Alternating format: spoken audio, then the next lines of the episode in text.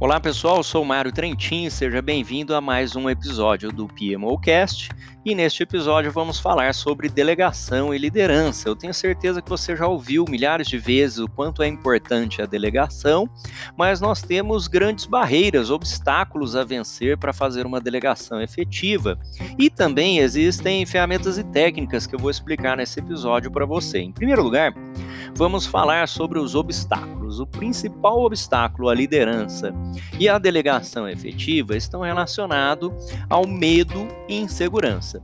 E para te compartilhar uma história pessoal, eu sou engenheiro de formação, e sempre fui uma pessoa muito tímida. Talvez hoje você assista os vídeos, webinars, enfim. Eu não nasci assim, né? Todos nós temos um período de desenvolvimento, precisamos, podemos até ter alguma inclinação natural à comunicação ou à liderança, mas acima de tudo, os bons líderes, bons comunicadores, enfim, para a gente ser bom em qualquer coisa, nós precisamos de bastante prática, bastante conhecimento, buscar uma melhoria contínua, isso faz parte do seu desenvolvimento e nunca vai acabar. Com a liderança não é diferente. Mas no começo de toda a jornada, nós temos muito medo e insegurança. Então, quando eu me formei em engenharia, eu tinha medo de liderar as pessoas, medo de me comunicar, de ser entendido mal, enfim, de tomar decisões erradas, de delegar alguma coisa para uma pessoa e ela não conseguir fazer direito aquilo. Enfim, tinha muito medo de várias coisas, medo e insegurança. E a única maneira de você vencer seu medo e insegurança é progressivamente expor as suas vulnerabilidades. Inclusive, tem um livro fantástico a respeito, que é um livro da Renee Brown falando sobre a vulnerabilidade ou o poder da vulnerabilidade. Você, inclusive, vai encontrar TED Talks a respeito.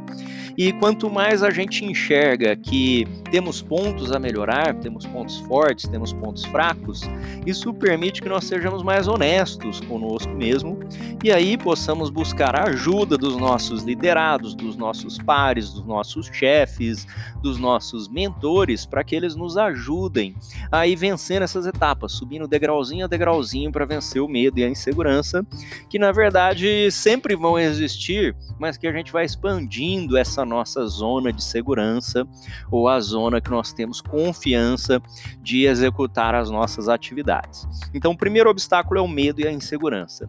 E o segundo obstáculo é a escassez. Então, muita gente fica estacionado na sua carreira porque tem uma mentalidade de escassez.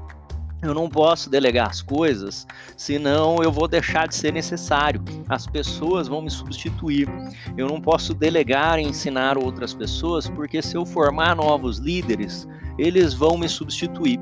E você vai ver que esse é um pensamento de escassez que faz muito mal para a gente em todos os aspectos da nossa vida, na verdade, mas que para você vencer isso, a melhor maneira que eu encontro de sugerir as pessoas vencerem isso como uma analogia é que quando você vence essa essa mentalidade de escassez, você adquire uma mentalidade de abundância e uma abundância muito maior. Quer dizer, quanto mais líderes eu formar, mais eu vou poder progredir também profissionalmente e pessoalmente, porque eu vou ser um líder de líderes, eu vou ser um formador de líderes, eu vou ser um gestor da minha área que forma novos líderes, e vou me tornar gerente, vou me tornar diretor, e vou avançar na minha área, porque eu tenho a capacidade de multiplicar essa liderança, algo que eu já discuti num episódio anterior aqui do PMOcast, que fala sobre os cinco níveis da liderança de John Maxwell.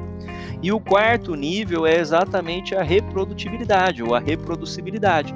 Eu consegui multiplicar novos líderes junto comigo vão permitir a minha área, eu, a minha empresa, o meu avanço profissional e pessoal serem muito maiores do que se eu quiser limitar o crescimento das pessoas ao meu redor, o que não só vai causar desmotivação, mas vai reduzir a sua contribuição, o seu, o seu impacto. Então, esses dois obstáculos medo e a escassez é algo que você precisa ser realista e honesto consigo mesmo, fazer uma autoanálise, verificar se você não está caindo nessas duas armadilhas e traçar um plano para vencer isso. Agora vamos falar sobre o, as etapas ou as técnicas para a delegação. Você, ao formar novos líderes, precisa realizar as atividades, isso é uma das possibilidades, né? Então, eu sou bom em criar um plano de projeto, em conduzir reuniões de projeto, eu sou bom em reuniões de vendas, eu sou bom em análise, em diagnóstico, enfim, coisas que você é bom para que você possa desenvolver outras pessoas, o primeiro caminho é você demonstrar demonstrar explicando passo a passo. Então a pessoa vai acompanhar você como se fosse um sombra, né? Um job shadowing, e você vai descrevendo, olha, eu faço isso, faço aquilo, a pessoa vai te acompanhar por um tempo até que ela vai ser formada por observação. Obviamente ela também vai estar estudando e vai estar praticando. E aí você vai começar a fazer uma transição de que essa pessoa realize determinadas atividades que você realiza. E essa transição ela deve ser progressiva, deve ser muitas vezes devagar ali no ritmo da pessoa. Não adianta você abandonar e delegar totalmente, né, delargar para a pessoa, porque isso vai criar uma ansiedade muito grande, vai prejudicar o aprendizado e provavelmente vai ter resultados muito ruins. Então, o caminho que você deve seguir é deixar a pessoa executar, observando de uma maneira supervisionada, à medida que você vai dando algumas dicas de melhoria em relação àquilo para que a pessoa possa se tornar autossuficiente. Quando ela estiver se tornando autossuficiente, você começa a cortar o cordão umbilical ali e essa pessoa pode realizar as atividades agora sozinha, com proficiência, pode exercitar sua autonomia, sua criatividade, que são fatores de motivação muito grandes também. Entretanto, o seu trabalho não para por aqui. O próximo passo agora é você orientar essa pessoa para que ela possa formar novas pessoas.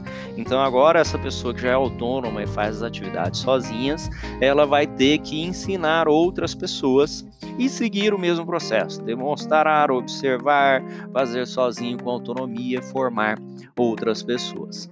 Mas o checklist de delegação é muito importante que você seja claro naquilo que você está delegando. A gente tem uma dificuldade muito grande de ter alinhamento realmente entre as atividades que são solicitadas e as atividades que são executadas, porque nós temos muita pressa em comunicar e não nos preocupamos com o aspecto fundamental da comunicação, que é o feedback ou entendimento. O simples fato de você ter passado uma atividade para alguém não significa que ele entendeu e muito menos que aquela atividade vai ser Imagina o seguinte: imagina que você passa uma atividade de fazer um relatório financeiro para um estagiário, um analista da sua organização. Você vira lá para ele e fala: João, faça o relatório financeiro para mim até a próxima semana. Observa o quanto esta atribuição é ambígua, mal definida e eu não fiz nenhum cheque com o João se ele entendeu ou se ele sabe os passos a serem executados. O que é o relatório financeiro? O que contém? Tem um modelo? Usa fluxo de caixa? Enfim, o que é esse relatório financeiro? E como assim até a próxima semana? Né? Que dia? Qual deadline? Qual conteúdo?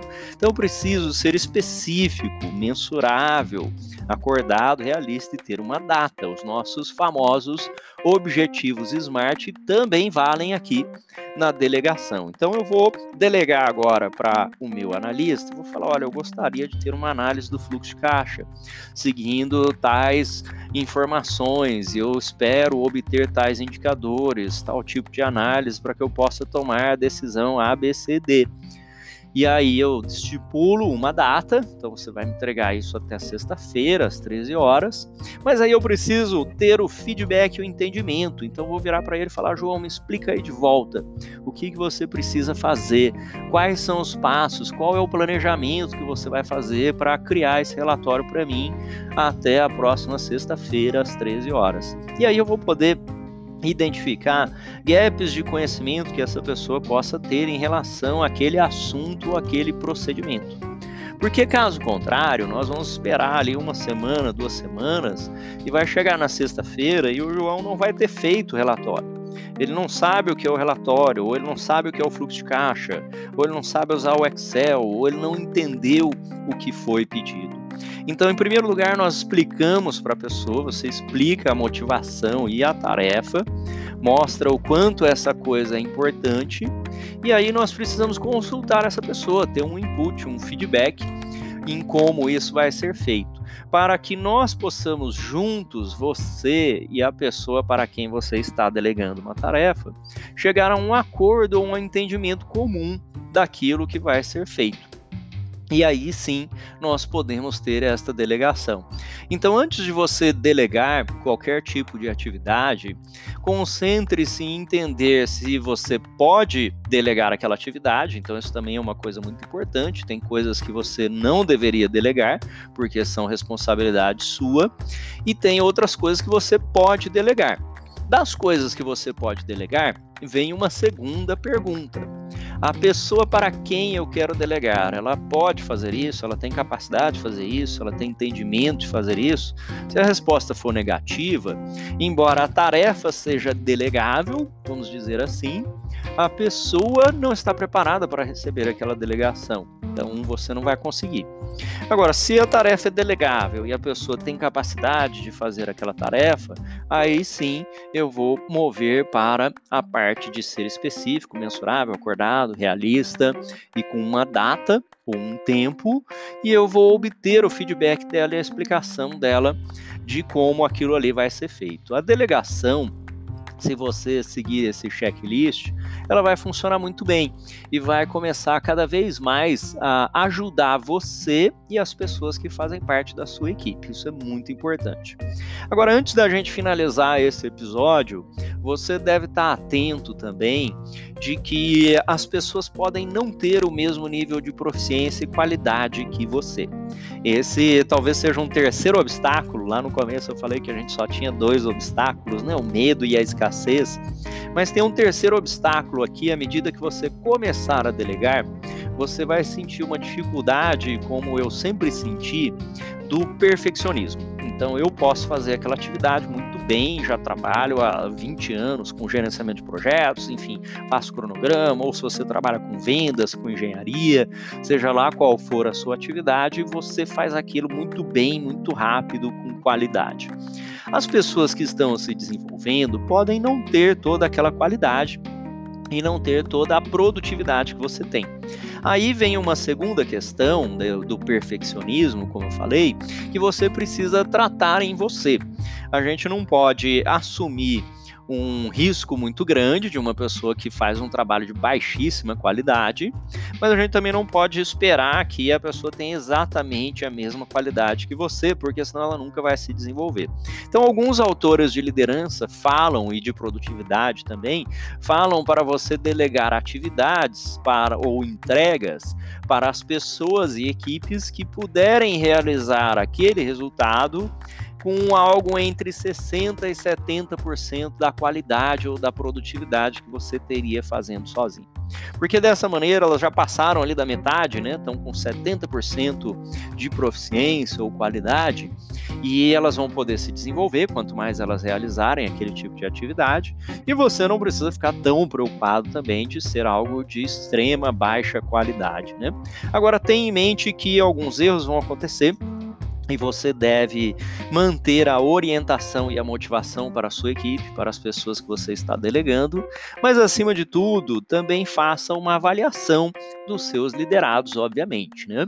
Se a gente pensar na liderança situacional, se a gente tiver uma pessoa de baixíssima produtividade, baixíssima motivação, ele não está no quadrante da delegação, ele está no quadrante em que você precisa atribuir tarefas a ele e fiscalizar de uma maneira muito muito próxima. Então, cuidado ao analisar a tarefa ou o resultado e ao analisar os seus liderados também, a sua equipe, para que você não frustre as suas expectativas, também não frustre as expectativas deles.